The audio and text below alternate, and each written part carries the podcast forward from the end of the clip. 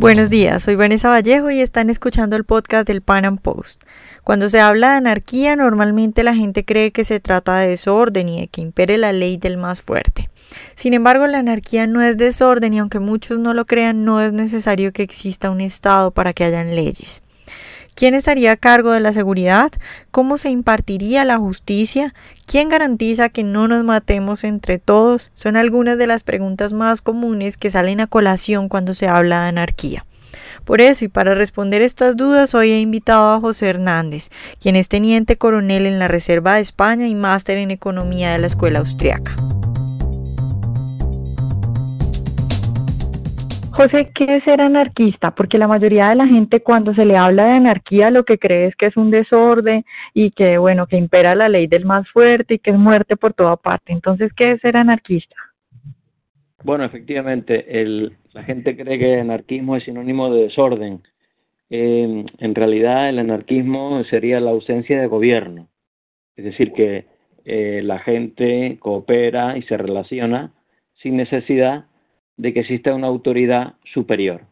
Por ejemplo, eh, eh, habitualmente dentro de, aunque vivamos dentro de estados eh, dirigidos y gobernados, normalmente la mayoría de las relaciones sociales que tenemos se realizan sin que exista una autoridad superior, o sea, se realizan en anarquía.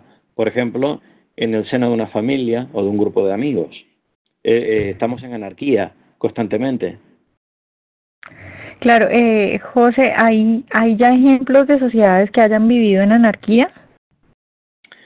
Bueno, sí, vamos a ver, en, en la antigüedad hay muchos ejemplos.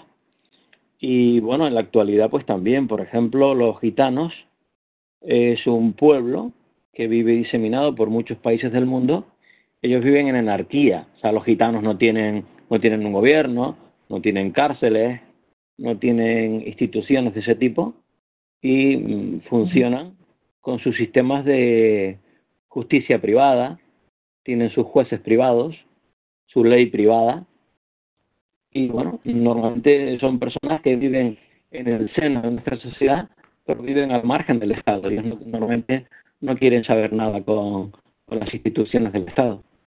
Y no son un desorden ni están llenos de muertos, ¿verdad? bueno, normalmente no se están matando, habitualmente. hay conflictos, no digo que no, pero habitualmente no se están matando los gitanos entre sí, ni, ni con los, los gitanos. Claro, José, eh, bueno, eh, ya entrando pues al tema eh, en consideración, en cuanto a esto de justicia y seguridad, ¿cómo puede vivir una sociedad sin Estado? Es decir, ¿quién y cómo se suplirían las funciones de la justicia penal, por ejemplo, que es una de las preguntas eh, que siempre se hace la gente? Si no hay Estado, ¿cómo se hace esto?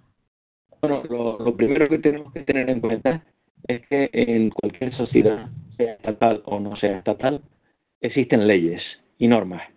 Eso está claro. En cualquier grupo social hay unas normas. Y esas normas, pues, o bien eh, han ido apareciendo de forma evolutiva, o bien la gente se adhiere a esas normas. Entonces, pues, una vez que existen esas normas, también existen jueces, que son jueces privados, que son los que dirimen los conflictos en función de las normas que haya. Por ejemplo, eh, ahora mismo hay muchos ejemplos de justicia privada en el mundo hoy en día. Por ejemplo, la justicia deportiva es privada. Si un futbolista, por ejemplo, comete una infracción deportiva y la FIFA castiga al deportista con tres partidos sin jugar, por ejemplo, ese, esa justicia deportiva se aplica y ningún juez ordinario de ningún estado puede quitar esa sanción. José, digamos que ahí entra una pregunta, por ejemplo, eh, que es muy común entre la gente, por ejemplo, si alguien, si una persona no tiene cómo pagar eh, esa seguridad privada o esa justicia privada, ¿cómo hace? Porque digamos que ahora, pues alguien así sea muy pobre puede llamar a la policía si le pasa algo, pero si estamos en una sociedad en la que, eh, pues la seguridad, digamos, y la justicia eh, atienden a quienes les pagan, ¿cómo harían estas personas que no tienen para pagar?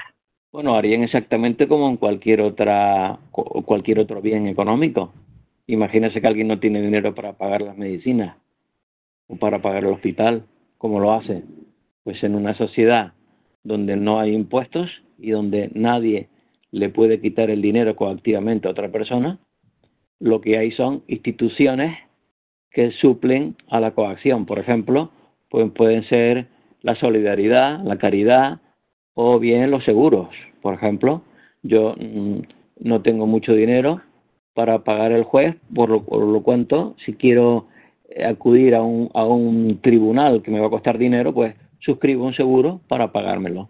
Si no tengo dinero para pagar el seguro, pues tendré que pedírselo a alguien, a mi familiar, un amigo, pero en ningún caso esa persona puede reclamarle a otra persona que le pague lo que va a consumir.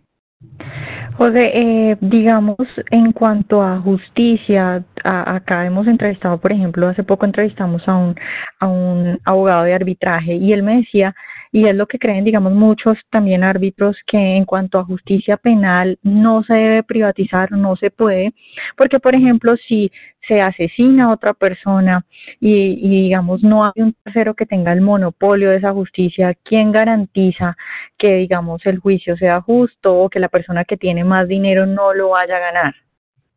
Bueno, en primer lugar, el monopolio no, no garantiza que el juicio sea justo.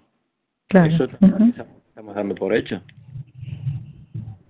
Luego, eh, por ejemplo, una cosa que tiene la justicia privada, yo, para los que quieran profundizar en este tema, recomiendo el libro de Bruce Benson, que se titula Justicia sin Estado. Entonces, la justicia privada suele ser muy económica, es muy barata. Por ejemplo, los gitanos, la justicia es gratis porque el, patriarca, digamos el señor mayor, que es el que el que es la autoridad en el, en el clan familiar, imparte la justicia de forma gratuita.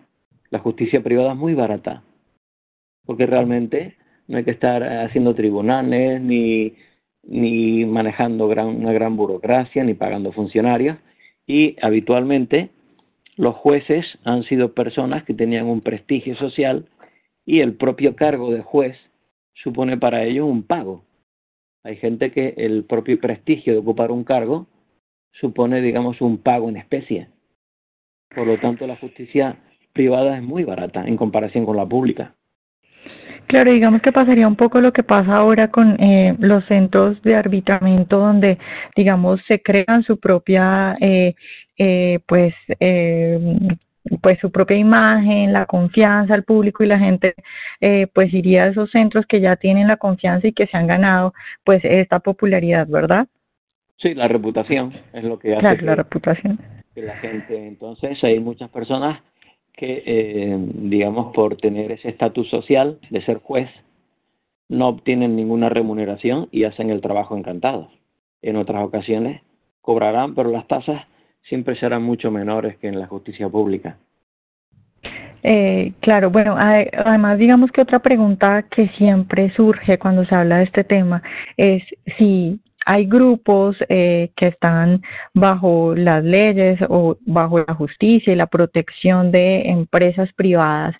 ¿Qué pasa si, digamos, alguno de estos tiene más poder y puede, digamos, eh, atacar y violar los derechos de otros grupos? O sea, por ejemplo, en Colombia, no sé si, si bueno, estás muy enterado de esto, pero te cuento, acá pasado algo con los, un grupo que se llama los paramilitares y ellos se llaman autodefensas, se autodenominaron las autodefensas porque supuestamente son personas que se armaron para defenderse. Entonces, digamos, la pregunta es un poco si, digamos, hay un grupo de personas que se arman y que tienen mucho poder o que tienen empresas eh, de protección que son muy poderosas y si no hay el monopolio del poder por parte del Estado, ¿cómo se, eh, cómo se garantiza que no vaya a haber, digamos, eh, pues que estos grupos más poderosos eh, opaquen a los otros y les violen sus derechos? Bueno, vamos a ver, en primer lugar, las autodefensas surgen como la incapacidad del Estado para proteger a, a los ciudadanos. la autodefensa es la producción de seguridad propia porque el Estado no es capaz de protegerte. La gente contrata a autodefensas o contrata paramilitares porque el Estado no les defiende. Luego es un fallo del Estado, en primer lugar. ¿Qué ocurre? Que el Estado no permite la competencia. Si hubiese un mercado libre, donde los grupos de seguridad pudiesen operar y entrar en libre competencia, todo el mundo tendría acceso a una seguridad. El problema es que el Estado no deja que nadie entre a competir con ellos a nivel de seguridad y entonces lo que surge es el mercado negro. El mercado negro pues son los sicarios o los grupos de criminales.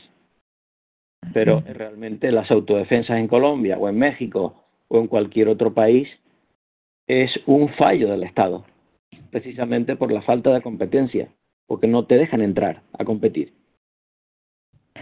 Claro, eh, José, ¿cuál es el obstáculo, digamos, la crítica más fuerte que usted se ha encontrado al respecto de una sociedad anarquista? ¿Cuál es, digamos, el argumento en contra de la anarquía que usted considera más fuerte o el que le ha costado más trabajo refutar?